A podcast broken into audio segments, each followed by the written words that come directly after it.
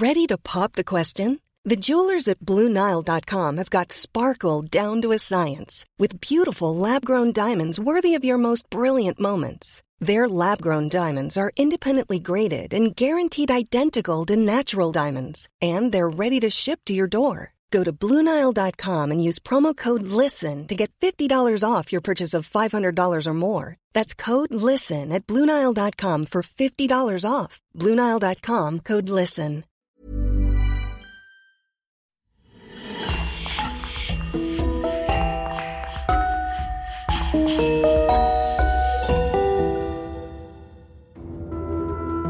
Bonjour et bienvenue pour une nouvelle affaire criminelle.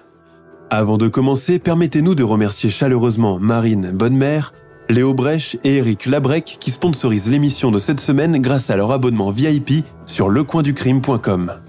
N'oubliez pas que vous pouvez aussi simplement et rapidement débloquer des dizaines d'épisodes inédits en vous abonnant directement sur Apple Podcast. C'est important pour nous car, comme vous le savez, le coin du crime survit à 100% grâce à nos auditeurs. On vous remercie infiniment, et spécialement François Cabreau qui a proposé cette affaire. Et on commence. Entre 1970 et le début des années 2000, des corps de femmes torturées, violées et étranglées sont répertoriés aussi bien en Floride que dans le Mississippi et en Californie. Durant près de quatre décennies, Samuel McDowell, alias Samuel Little, ou encore The Stroke Killer, tuera de sang-froid ses victimes sans motif, sans regret et sans remords. Pour lui, ces femmes ne méritaient tout simplement pas de vivre. Mais est-ce son unique motivation? Je vous invite à découvrir avec moi l'histoire singulière et cruelle de celui que le FBI a défini comme le tueur en série le plus prolifique des États-Unis.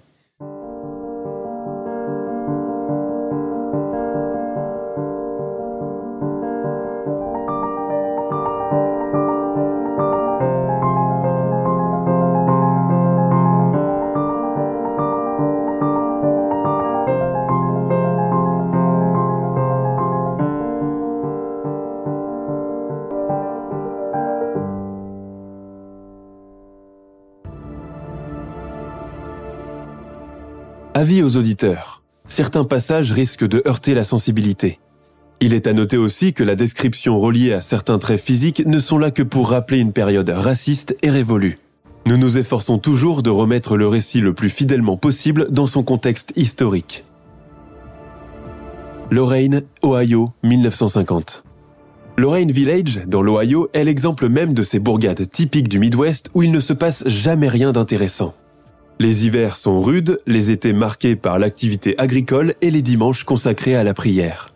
La population, elle, appartient en grande partie à la classe ouvrière, besogneuse, éparpillée dans les usines et les fabriques de la grande métropole, Cleveland. Mais ce qui fait la différence de Lorraine Village est certainement sa grande mixité raciale, chose improbable dans un endroit si peu urbanisé. Elle compte surtout une importante communauté afro-américaine venue principalement du sud du pays après la guerre de sécession.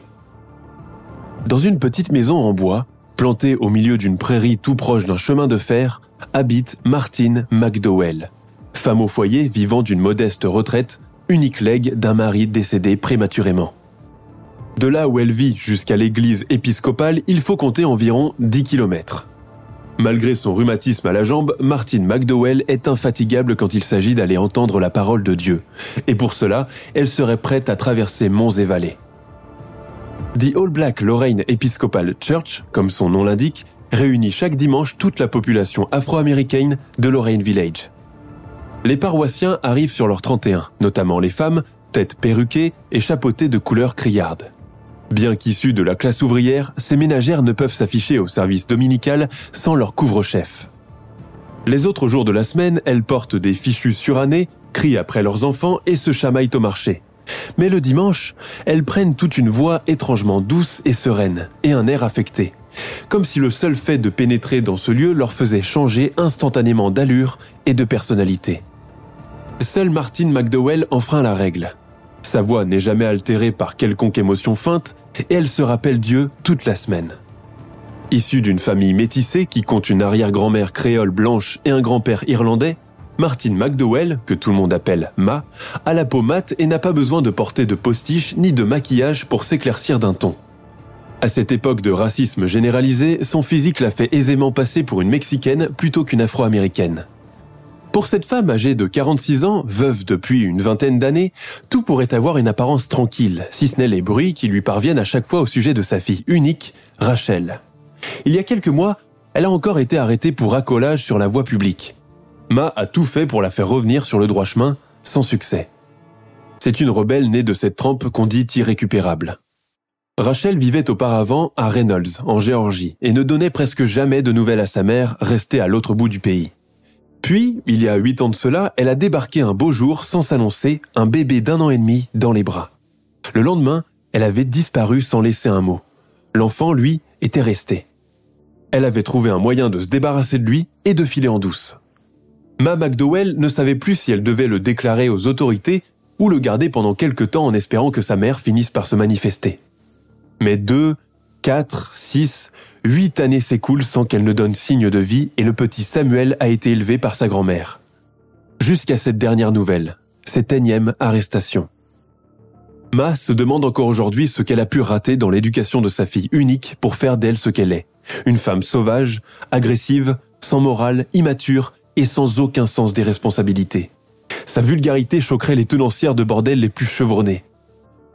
Pour pouvoir inscrire le petit à l'école, Ma lui donne son nom de famille et supplie les agents de l'état civil d'ignorer la case enfant non reconnu par son géniteur. Samuel ne garde pas de souvenir de sa mère biologique, et c'est tant mieux, pense sa grand-mère. Vu l'état déplorable dans lequel il est arrivé chez elle le premier jour, il est clair qu'il est souvent resté sans manger, tandis que la mère était en virée avec ses clients dans les quartiers chauds de Reynolds. À cette seule pensée, Ma a le corps parcouru de frissons. À présent que l'enfant lui appartient, elle va le modeler à sa guise et faire de lui un bon citoyen. Les premières années, Ma les passe à inculquer à Samuel une instruction religieuse pour éloigner de lui tout penchant immoral et toute pensée impure. Mais être un enfant noir, pauvre et de père inconnu dans l'Amérique puritaine des années 50 n'est pas une partie de plaisir. N'est jamais une partie de plaisir. Pendant les soirées d'hiver, Ma et Samuel, qui partagent une pièce à vivre, lisent ensemble des passages du Nouveau Testament. Avec son verbiage coloré, la grand-mère narre au garçon le supplice d'Adam quand il a mordu dans la pomme interdite et a été chassé du paradis, condamné au châtiment terrestre, lui et toute sa lignée. Tu dois toujours garder Dieu dans tes pensées. Même quand je fais des choses vilaines Surtout quand tu fais des choses vilaines. Ce n'est que de cette manière qu'il pourra t'accorder son pardon. Selon les archives de l'état civil du comté de Reynolds, Samuel McDowell est né le 7 juin 1940. C'est une période qui coïncide avec l'un des séjours de sa mère Rachel dans une prison pour femmes. Apparemment, elle avait agressé un client blanc pour lui voler de l'argent. Pour ce délit, elle aurait pu être carrément exécutée, mais la justice de Géorgie peut parfois se montrer clémente avec les femmes. Tout comme sa mère elle-même, nous ne savons presque rien de sa vie, hormis le fait qu'elle a commencé à fuguer très tôt de chez elle, qu'elle était régulièrement battue par son père, qu'elle s'est retrouvée dans une maison de redressement à 12 ans, avant de devenir ce qu'on appelait à cette époque une dame de la nuit. Samuel n'a jamais vu ni connu son père biologique, probablement l'un des nombreux clients de Rachel ou l'une de ses épisodiques amourettes d'un soir. En grandissant, il se met à haïr l'école malgré l'insistance de sa grand-mère pour qu'il y aille chaque jour. Il compte parmi une dizaine d'autres enfants de couleur dans une école blanche, la Hawthorne Junior High School. À cause de cela, il est rapidement confronté au climat xénophobe qui règne dans le pays, même si les disparités et les mauvais traitements envers la communauté afro-américaine sont plus légion dans le sud, notamment dans l'Alabama ou encore la Louisiane, et beaucoup moins dans les villes du Nord. Peu porté sur les études, incapable de se concentrer ou d'apprendre ses leçons, il devient très vite un élève turbulent et indiscipliné, habitué aux bonnets d'âne et aux punitions. Se rendre chaque dimanche au service de l'église épiscopale est une double peine pour lui. Les discours à rallonge du pasteur, auxquels il ne comprend rien, les femmes aux lourds parfums capiteux et aux chapeaux fleuris, jetant sur lui un regard curieux et circonspect, lui donnent un sentiment de malaise, comme si sa seule présence et le seul fait qu'il respire dérangent et incommodent tous les gens qui l'entourent. Il est clair que sa différence se dessine sur sa figure. Il porte malgré lui le sceau d'un passé familial peu honorable. Mais dans la tête de ce garçon se passent des choses beaucoup plus curieuses et inquiétantes encore. Jusqu'ici, L'école est pour lui un supplice. Et puis un beau jour, tout change. Ce changement est personnifié par Miss Harriet Applegate, son professeur d'anglais. Si Ma peut être gentille et douce la plupart du temps, Miss Harriet est la candeur incarnée. Malgré ses 9 ans et demi, Samuel s'est surpris plus d'une fois à observer ses va-et-vient, s'inquiétant même un jour à en tomber malade en la voyant absente d'un atelier de musique. Miss Harriet, ses taches de rousseur, ses yeux bleus et son sourire enchanteur. Mais cette attirance, cet attachement devient quelque peu problématique, car non seulement le jeune garçon est amoureux de sa prof, mais il commence à fantasmer sexuellement sur le fait de l'étrangler de ses mains et à la ligoter. Cet étrange sentiment date du jour où il l'a surprise en train de se caresser délicatement le cou avec ses doigts fins et pâles. L'image reste gravée dans sa mémoire. Ce petit geste nerveux de la maîtresse, il se met à la guetter à chaque fois, tel un stimulant. Et loin de n'être qu'une pensée obsessionnelle chez un pubère, l'idée d'étrangler Miss Harriet vire bientôt à l'obsession. Un jour, pendant le cours d'arithmétique, Samuel McDowell est surpris par le professeur Monsieur Brown en train de réaliser un étrange croquis. McDowell, qu'est-ce que tu gribouilles sur ce papier? Montre-moi cela. Le garçon retire la feuille de dessous le casier et la tend d'une main tremblante. Les yeux bleus et incisifs de Monsieur Brown virent subitement au violet. Il devient pâle, son regard allant de la feuille au garçon.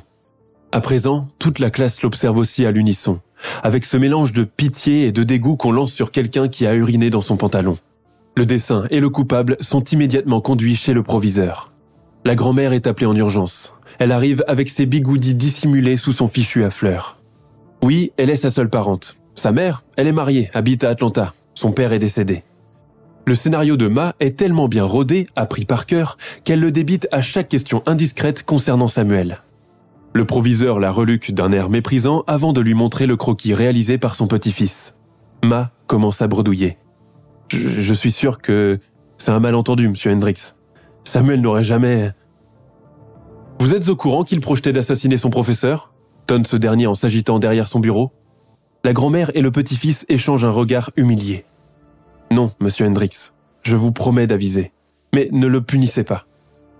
Samuel est renvoyé de l'école pendant une semaine, une période qui coïncide aussi avec l'envoi de Miss Harriet dans un autre établissement exclusivement blanc cette fois-ci, pour lui sauver la vie.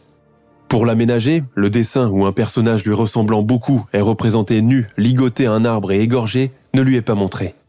En guise d'excuse, on lui dit que l'école est en sureffectif de personnel enseignant et qu'on aurait besoin d'elle ailleurs. Cet épisode bouleverse pendant un long moment la quiétude de Hawthorne Junior High School. Puis, les esprits finissent par s'apaiser. Mais pas Samuel. À l'adolescence, le jeune homme qui partage toujours la petite maison de sa grand-mère ne supporte plus qu'elle veuille tout le temps s'incruster dans sa vie. En signe de rébellion, il se met à fuguer, reproduisant le même schéma que Rachel quelques années plus tôt. D'ailleurs, Mal lui répète désormais tous les jours. Si tu continues à ce rythme, tu finiras sur la chaise électrique. Tu fais comme ta mère. Tout le mal que je me suis donné pour t'éduquer. Elle commence à hausser la voix, elle d'habitude si égale à elle-même. Mais les avertissements ne font rien, et Samuel plonge petit à petit dans la délinquance. Pour avoir un peu d'argent, il commence à voler sa grand-mère, puis l'argent de la quête à l'église quand le pasteur a le dos tourné. Il commence aussi à développer un goût prononcé pour les revues de faits divers à orientation pornographique, grande nouveauté dans le marché et vendue comme de la marchandise illicite. La vue des corps féminins ligotés et les scènes de torture sur papier glacé lui procurent une grande stimulation sexuelle. Il fantasme de pouvoir reproduire un jour les mêmes scénarios. Une fois, sa grand-mère le surprend en train de se masturber. Sans dire un mot, elle referme la porte. Le lendemain, elle le conduit chez le pasteur Baker pour qu'il lui fasse la morale. Samuel n'abandonne pas la pratique secrète pour autant et s'enferme désormais avec ses revues interdites dans le cabinet de toilette. Lors du Nouvel An 1955, il rentre en effraction dans une propriété privée.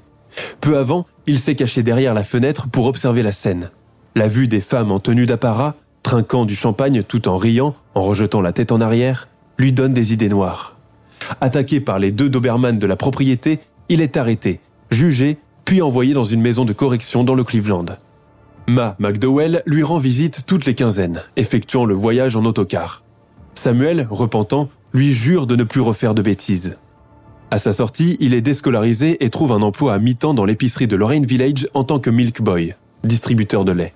Il est renvoyé peu de temps après pour avoir volé de l'argent sur une commission. Cette période coïncide avec le retour inattendu de sa mère à la maison. Habitué à la dévote et pudique grand-mère, Samuel est surpris par cette étrangère aux cheveux permanentés au décolleté plongeant, à la peau blanchie, au fond de teint, au rouge à lèvres criard. Elle croise les jambes d'un air aguicheur par habitude, fumant une cigarette sur la table de la cuisine d'un air désinvolte d'adolescente. Pendant ce temps, Ma est en train de servir le café et le gâteau à sa fille, comme si elle se voyait tous les jours. Seul son regard sombre trahissait sa vraie pensée. Sam, tu veux venir avec ta vieille maman en Floride? Lui lance Rachel, comme elle lui aurait proposé de faire un tour en ville.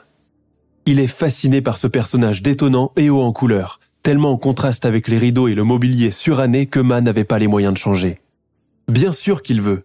Quitter ce village de commerce serait sa porte de sortie. Les adieux avec Ma sont difficiles. Elle lui glisse 10 dollars dans sa poche de pantalon et un recueil de prières dans la main. Lisant le soir, fais attention à ta mère, elle n'a pas toute sa tête. 1966, Miami. Depuis son arrivée en Floride, Samuel n'a pas connu une minute de répit. L'entente avec sa mère biologique n'a été qu'une affaire de 48 heures avant qu'elle ne le mette tout bonnement à la porte une nuit pour loger son petit ami du moment à la place. Sans argent, sans vêtements, Samuel erre pendant trois nuits consécutives dans les rues de la ville des Palmiers. L'autre revers de Miami a l'effet d'une claque. Dans les quartiers malfamés où s'amoncellent les poubelles des restaurants, des tas sombres sont ramassés sur eux-mêmes, allongés sur des cartons. La position inconfortable, la puanteur des corps font que le sommeil de ces malheureux tient plus du cauchemar que du repos.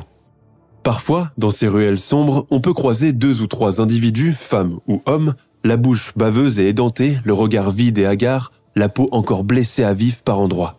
Ils tâtonnent dans l'obscurité, marchant parfois sur ceux endormis, créant sans le vouloir une querelle d'une violence inouïe. Les fumeurs de crack. Drogue bon marché, répandue dans les milieux urbains défavorisés, surtout afro-américains, elle rend son consommateur comme un mort-vivant en un rien de temps. L'organisme toujours tellement en feu permanent qu'il est obligé de s'infliger lui-même des blessures et des coups quand la douleur devient insoutenable. Samuel McDowell en vient à regretter la brumeuse et neigeuse Ohio et la cuisine douillette de Ma, infatigable, en train d'enfourner du pain au maïs ou de mijoter une soupe de haricots en chantonnant des airs de gospel. Il croit l'entendre encore. C'est lui mon maître, c'est lui mon berger. Entre sa venue en Floride et son départ, il s'est écoulé un an. Il éprouve le mal du pays. Miami l'a déçu, Rachel l'a déçu. Il fait trop chaud, trop humide. Les gens vous ignorent. Il envoie deux fois une lettre à sa grand-mère avec l'adresse d'un motel de la périphérie.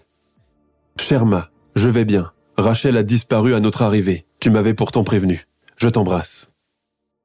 En faisant la queue devant une soupe populaire de la Croix-Rouge, Samuel tombe sur un groupe d'hommes debout de l'autre côté. Il les trouve beaux et élégants, tellement en décalage avec la population des sans-abri.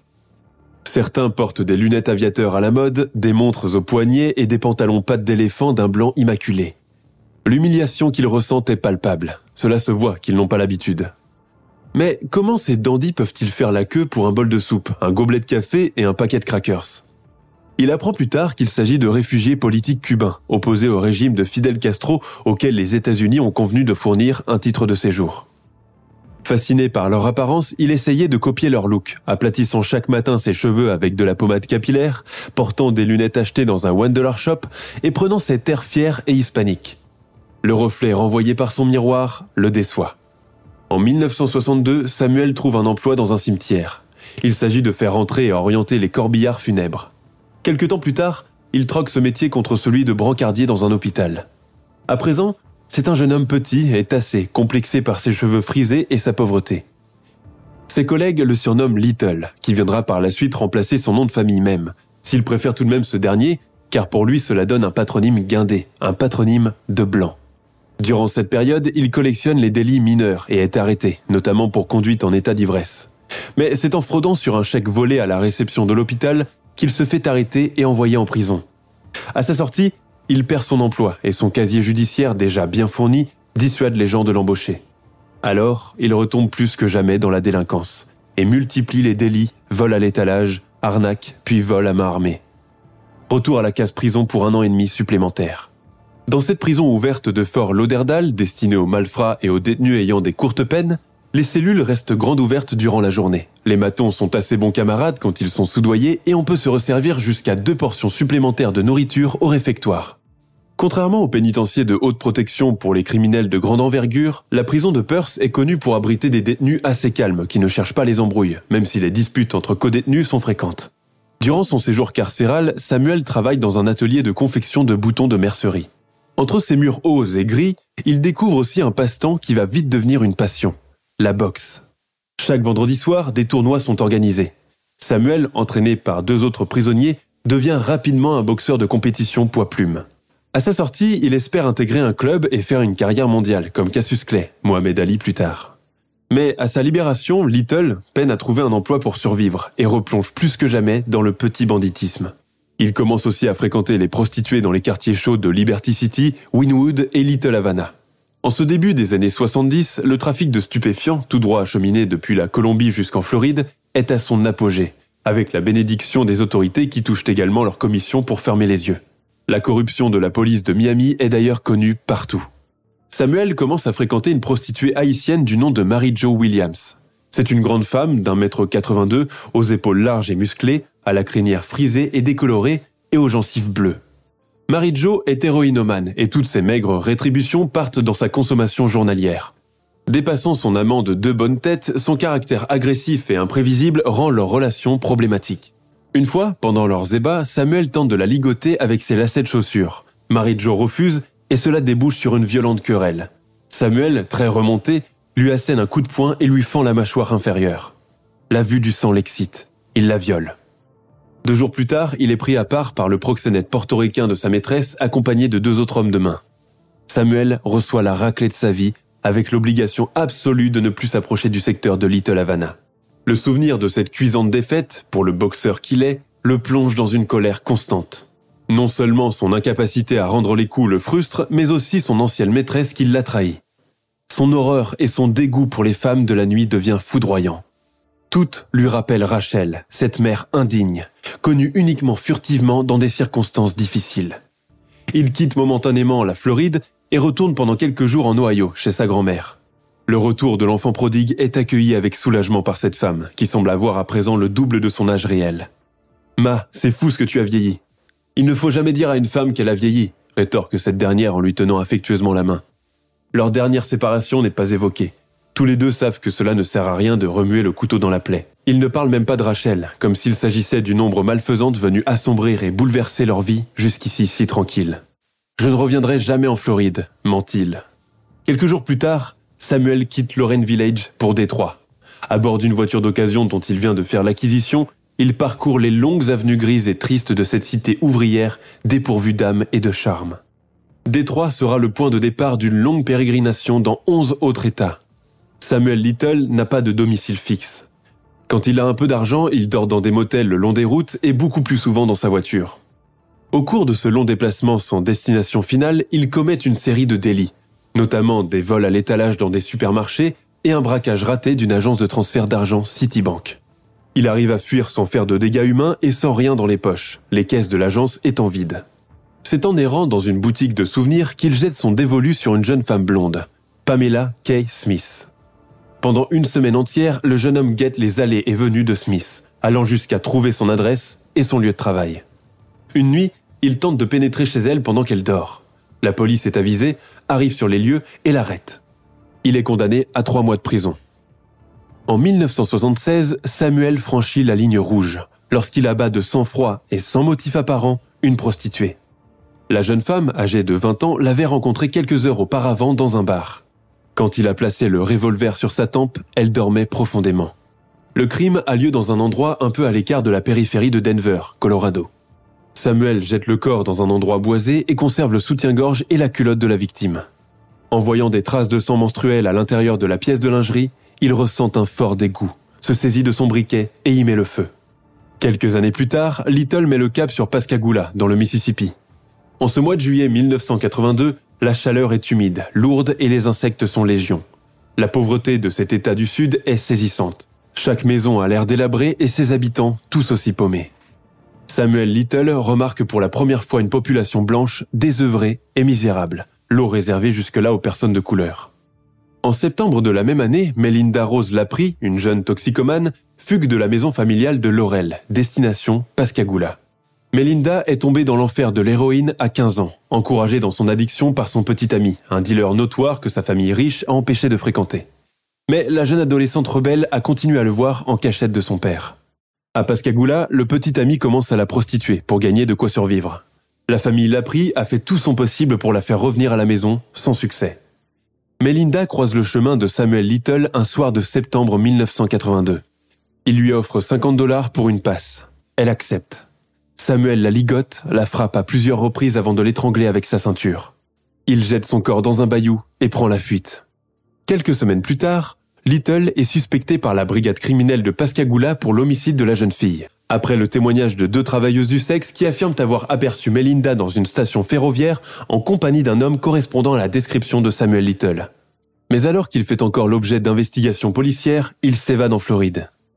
Le 12 septembre 1982, à Alachua, le corps nu d'une jeune femme de 26 ans, Patricia Anmunt, est retrouvé en contrebas de la route départementale Hayfield. La veille, plusieurs témoins ont vu la jeune femme dans un dancing en compagnie d'un homme de couleur, portant une moustache mais sans autre signe distinctif. Le couple a par la suite quitté l'endroit vers 2 heures du matin et est monté à bord de la voiture de l'individu. Les deux enquêteurs chargés de l'affaire, les sergents Greg Weeks et Kenny Mack, reçoivent l'appel de la brigade criminelle de Pascagoula dans le Mississippi. Le rapprochement avec le meurtre de Melinda Lapri est aussitôt fait. Interrogé, Samuel nie en bloc tous les faits qui lui sont reprochés, affirmant qu'au moment de l'homicide de Patricia Mount, il se trouvait à Détroit. Il fallait lui ôter les mots de la bouche. Il, Samuel Little, restait muet, circonspect, arrogant, dénué de pitié et de remords, se souvient le policier Kenny Mack. Lors de l'enquête, des prélèvements de cheveux appartenant à Little sont retrouvés sur le corps de Patricia Mount. Pendant l'été 1983, l'homme doit faire face à la justice. Lors de son procès, il daigne enfin parler et affirme avoir croisé et dansé avec la victime, mais il jure ne pas l'avoir tuée pour autant. La présence de cheveux sur ses vêtements n'est due qu'au contact corps à corps pendant la danse. Les délibérations du jury ne durent qu'une trentaine de minutes et le verdict tombe, inattendu.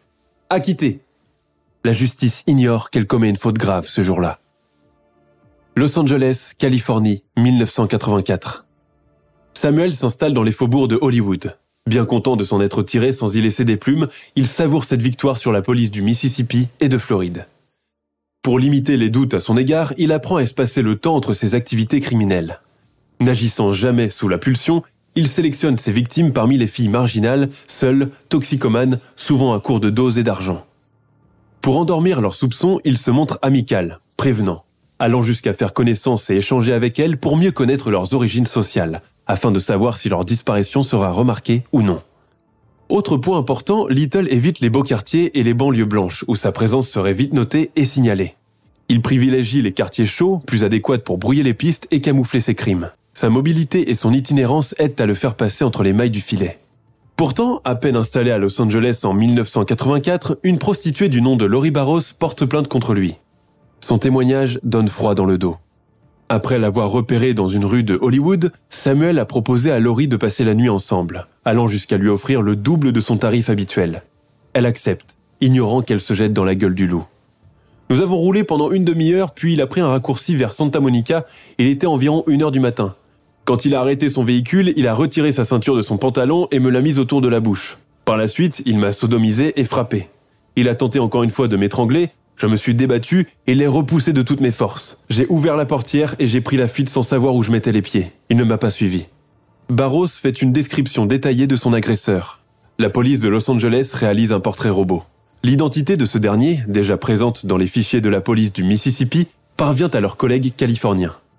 Un mois plus tard, Samuel Little est arrêté lors d'un checkpoint. Mais il n'est pas seul. À bord se trouve une femme inconsciente, visiblement ivre ou sous l'effet de stupéfiants. Une autre femme qu'il prévoyait de tuer. Le contrôle de routine a fini par lui sauver la vie.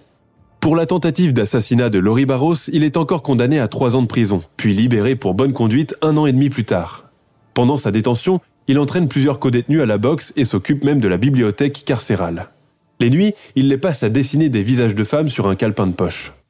Des visages somme toute assez réalistes, des blondes, des brunes, des noires, maquillées de façon outrancière, toutes celles qu'il a connues par le passé, violentées ou assassinées.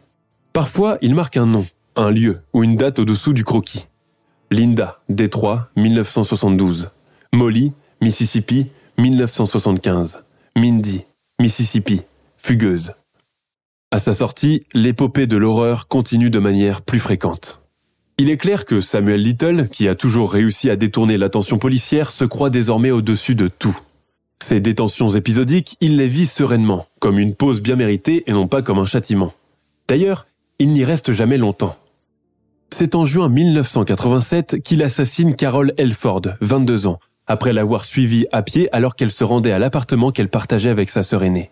Contrairement aux précédentes victimes, Carol était une fille sans problème, qui travaillait à mi-temps dans une librairie de Los Angeles et prenait chaque jour le bus de 20 heures pour entrer chez elle. Elle n'avait pas de fiancé et ne sortait jamais le soir. Sa sœur, inquiétée de sa longue absence, alerte la police. Les recherches durent six semaines sans discontinuer. Les collègues de la victime affirment qu'elle n'avait pas de comportement inhabituel ce jour-là et que personne ne l'attendait à la sortie du travail. Au bout de deux mois de recherches intensives, les investigations sont finalement abandonnées et l'affaire classée par manque de preuves. Quatre mois plus tard, c'est au tour de Guadalupe Duarte Abodaca, escort girl, de disparaître sans laisser de traces. Son corps est retrouvé nu, mutilé, dans une décharge de San Diego. Elle avait 20 ans. Le 14 août 1989, Audrey Nelson Everett, une jeune femme blonde de 35 ans, est retrouvée morte dans une rue de Los Angeles. Audrey travaillait comme hôtesse dans un cinéma et avait des horaires décalés. Lors de son autopsie, le légiste trouve des traces de strangulation et les signes d'une pénétration anale violente.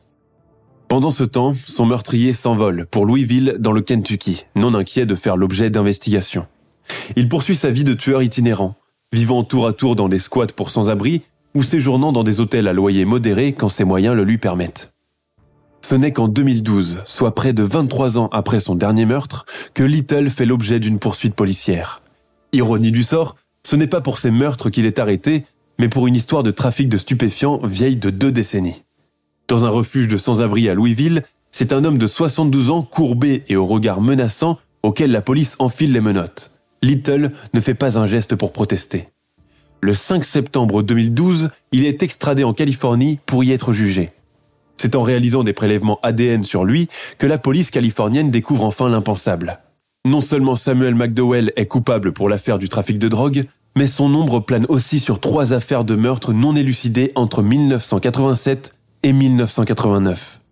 Dans les locaux de la brigade criminelle de Los Angeles, le meurtrier septuagénaire est mis dans une salle isolée en attendant son interrogatoire. Les caméras de surveillance installées à l'intérieur de la salle filment un vieillard sirotant tranquillement son café, s'étirant et jetant à chaque fois un regard sur sa montre. Après une journée de bras de fer avec l'inspecteur chargé de l'interroger, il passe enfin aux aveux. Je ne traînais jamais dans les beaux quartiers. Je ne traînais pas avec les filles dont les parents, les maris ou les collègues s'inquiéteraient immédiatement de leur absence. Je n'allais jamais trouver mes victimes dans les banlieues blanches et je n'étais pas attiré par les enfants comme le sont d'habitude les maniaques et les tarés. Donc, vous stipulez que vous êtes coupable de ce triple meurtre. C'est possible. Les policiers en sont presque choqués. La voix, l'allure de Samuel Little ne sont altérées par aucune émotion. Après 48 heures de garde à vue, il déclare ⁇ Ça va être compliqué à recadrer, je vais vous aider ⁇ En remontant le fil chronologique tout en se basant sur une carte géographique des États-Unis, les enquêteurs dressent, avec la collaboration d'un Little désormais loquace et zélé, la liste de ses déplacements depuis le début des années 70, juste après son premier retour de Miami. Ils en déduisent que la période connue de ses crimes pourrait être située au début des années 70. À la suite de cela, les premiers résultats de cette enquête viennent confirmer que la période criminelle de Samuel McDowell s'étend en réalité de 1970 à 2005. La période entre 1960 et 2012 est laissée ouverte dans l'attente de nouvelles investigations et d'aveux spontanés. Quant au nombre des victimes, le meurtrier reste évasif. Non, il ne se rappelle plus exactement. Sa mémoire lui fait défaut depuis quelque temps. Pour pouvoir boucler le dossier, les enquêteurs en collaboration avec le FBI avancent le nombre de 50 homicides, néanmoins sans plus de détails personnels concernant les victimes. Le procès de Samuel McDowell, alias The Stroke Killer, s'ouvre devant le parquet de Los Angeles en mars 2013. Il bénéficie d'une grande couverture médiatique depuis le début de l'affaire. Lors de son procès, il plaide non coupable pour tous les chefs d'accusation à son encontre, déforme les faits, se rétracte avant de sombrer dans le silence le plus complet. En 2014, il est enfin condamné à la réclusion criminelle à perpétuité sans possibilité de libération conditionnelle, et seulement pour les trois homicides connus et perpétrés entre 1987 et 1989, celui de Carol Elford, de Guadalupe Duarte Apodaca et d'Audrey Nelson Everett. Il est incarcéré dans une prison de haute sécurité d'État de Californie. Les années suivant son incarcération, Samuel Little devient très bavard au sujet de son passé de criminel notoire. C'est dans cet état d'esprit qu'il décide de rendre public le contenu de son carnet à croquis, comme une faveur qu'il ferait aux autorités. J'ai réalisé ces dessins pour le jour où je serai arrêté. J'étais très prévoyant, je voulais aider le FBI. Dans ce carnet d'écoliers qui remonte aux années 70, pas moins de 90 visages de femmes. Ils sont en couleur et portent parfois des noms ou des surnoms ou font référence à leurs traits caractéristiques. Des dates, des lieux, des dédicaces les accompagnent. En 2018, Samuel Little, qui a toujours cherché l'attention médiatique, accepte de faire pour la première fois des confessions devant une caméra de télévision. Le journaliste qui l'interviewe est James Holland, une personnalité publique très célèbre dans le monde du journalisme d'investigation. Certains passages de cette longue entrevue sont publiés sur YouTube. On y voit Samuel Little, casquette sur la tête, l'air d'un papy lambda qui converse de manière très casual et qui relate ses crimes comme d'une partie d'échecs. Il va même jusqu'à faire de l'humour. Hollande a interviewé Samuel Little durant plus de 700 heures, durant lesquelles ce dernier, alors âgé de 78 ans, a livré des détails et des secrets alors encore inconnus de la police et du grand public. Au terme de cette longue série d'interviews, James Holland le décrit comme un mélange effrayant de génie et de sociopathe. L'agence de presse de Hollande publie le contenu du carnet à dessin en ligne. Certaines familles, jusqu'ici sans nouvelles de leurs filles, sœurs ou amis disparus, découvrent enfin leur visage et comprennent qu'elles ont été assassinées dans l'ignorance policière la plus complète. Beaucoup feront des manifestations devant la Cour de justice de Los Angeles pour demander réparation et qu'une enquête en bonne et due forme à titre posthume soit enfin ouverte. Parmi elles, la sœur de Carol Elford, qui a accordé une interview à la chaîne CNN peu après l'arrestation du stroke killer. Pendant longtemps encore, Samuel Little a laissé planer le doute quant à la présence d'autres victimes avant de revenir sur ses paroles et mettre cela sur le compte de sa mémoire d'homme âgé et sénile. Si le parcours criminel de Samuel Little le différencie de beaucoup de serial killers notoires comme Ted Bundy ou Charles Manson, c'est qu'il n'a jamais été guidé par aucun motif précis pour passer à l'acte. Même ses traumatismes d'enfance et sa jeunesse difficile dans un milieu familial traversé par les tragédies personnelles ont été écartés.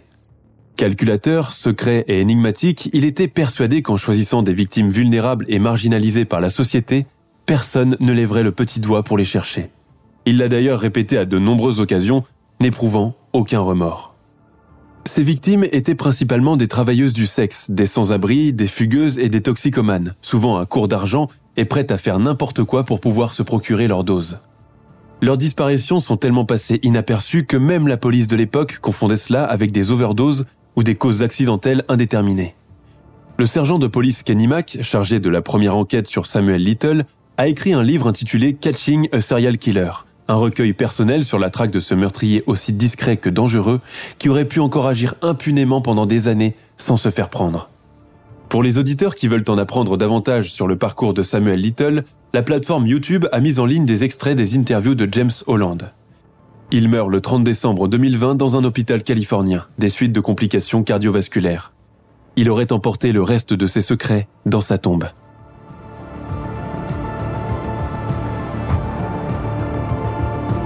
Nous sommes à la fin de notre émission du jour. N'hésitez pas à écouter les autres émissions du podcast et à prendre 5 secondes pour nous laisser un 5 étoiles sur iTunes. C'est vraiment très important pour nous.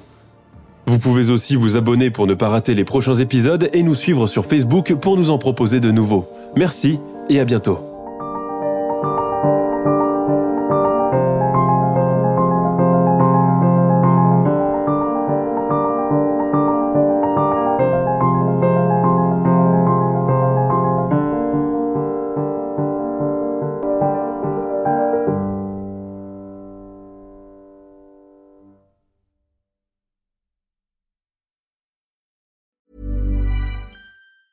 Hey, it's Danny Pellegrino from Everything Iconic. Ready to upgrade your style game without blowing your budget? Check out Quince. They've got all the good stuff shirts and polos, activewear, and fine leather goods, all at 50 to 80% less than other high end brands.